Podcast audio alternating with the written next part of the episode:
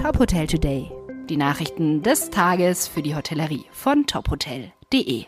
Dieser Podcast wird dir präsentiert von deinem branchenspezifischen Update, dem ETL Atoga Gastro Briefing. Wir verstehen dich. Mein Name ist Maximilian Hermannsdörfer. Die Corona-Zahlen in Deutschland gehen durch die Decke. Für heute meldet das Robert Koch Institut knapp 40.000 Neuinfektionen.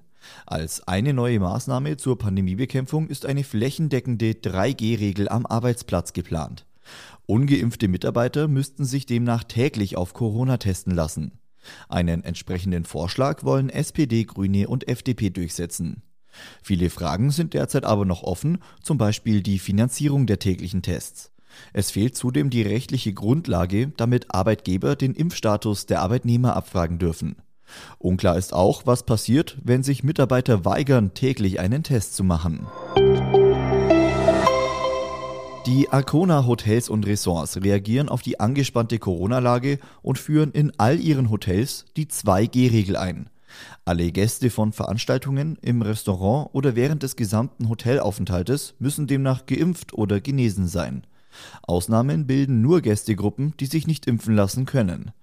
Der geschäftsführende Gesellschafter der Arcona Hotels und Ressorts Alexander Winter sagt, wir können nicht auf einheitliche Beschlüsse der Bundesländer warten. Um unseren Gästen eine unbeschwerte Zeit zu ermöglichen, haben wir uns zu diesem Vorgehen entschlossen.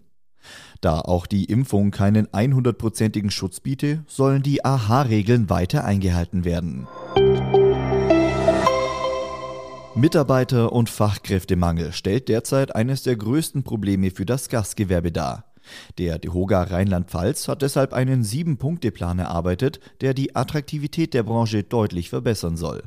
Nur dann werde es gelingen, neue und an andere Branchen verloren gegangene Mitarbeiter zurückzugewinnen. Der Sieben-Punkte-Plan sieht unter anderem eine Lohnerhöhung für Azubis, Hilfskräfte und Fachkräfte vor. Zudem müssten flexible Arbeitszeitmodelle angeboten werden. Der DeHoga nimmt auch die Politik in die Pflicht. Das Vertrauen, das durch den zweimaligen Lockdown verloren gegangen sei, müsse wieder aufgebaut werden. Die Politik müsse eine dauerhafte Öffnung des Gastgewerbes sicherstellen. Weitere Nachrichten aus der Hotelbranche gibt's immer auf tophotel.de. Dieser Podcast wurde dir präsentiert von deinem branchenspezifischen Update, dem ETL Atoga Gastro Briefing. Wir verstehen dich.